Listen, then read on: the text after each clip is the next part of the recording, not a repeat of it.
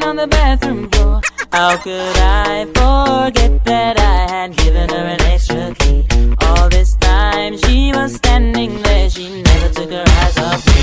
How you fidget your woman access to your villa? Just a son of weakness, all your clean on your pillar. You better watch your back before she turn into a killer.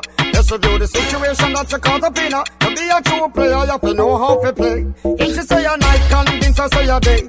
Never admit to a word where she say. And if she claim her, you tell her, baby, no way. But she caught me on the counter, Wasn't it? saw me banging on the sofa.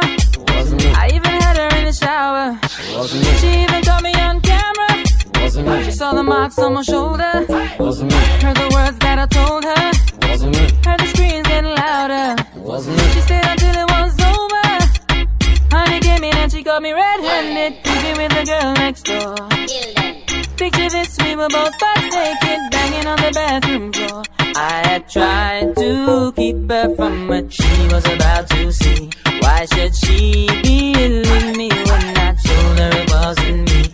Let you know, say that you really not a right for vex. I never used to see you make the jigger low flex. As somebody else a favor, you in the complex. Seeing is believing, so you better change your specs. You know she a go bring a whole heap of things up from the past. All the little evidence, you better know for mass. Quick by your answer, no off it talk. But if she back a gun, you know you better run fast. But she caught me on the counter, Wasn't it? saw me banging on the sofa.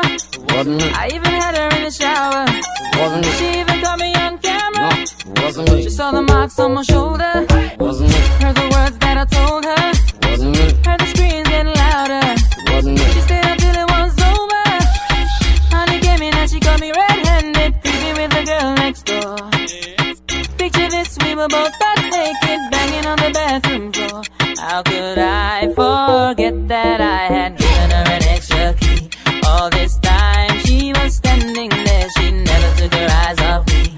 Wanna tell her that I'm sorry for the pain that I've caused. I've been listening to your reason, it makes no sense at all. Need to tell her that I'm sorry for the pain that I've caused. You may think that you're a player, but you're completely lost. That's why I say, honey came in and she got me red-handed, creeping with the girl next door. Picture this, we were both butt naked, banging on the bathroom floor. How could I forget that I had given her an extra key? All this time she was standing there, she never took her eyes off me. DJ Chucula, ya tú sabes, oye, para toda la gente.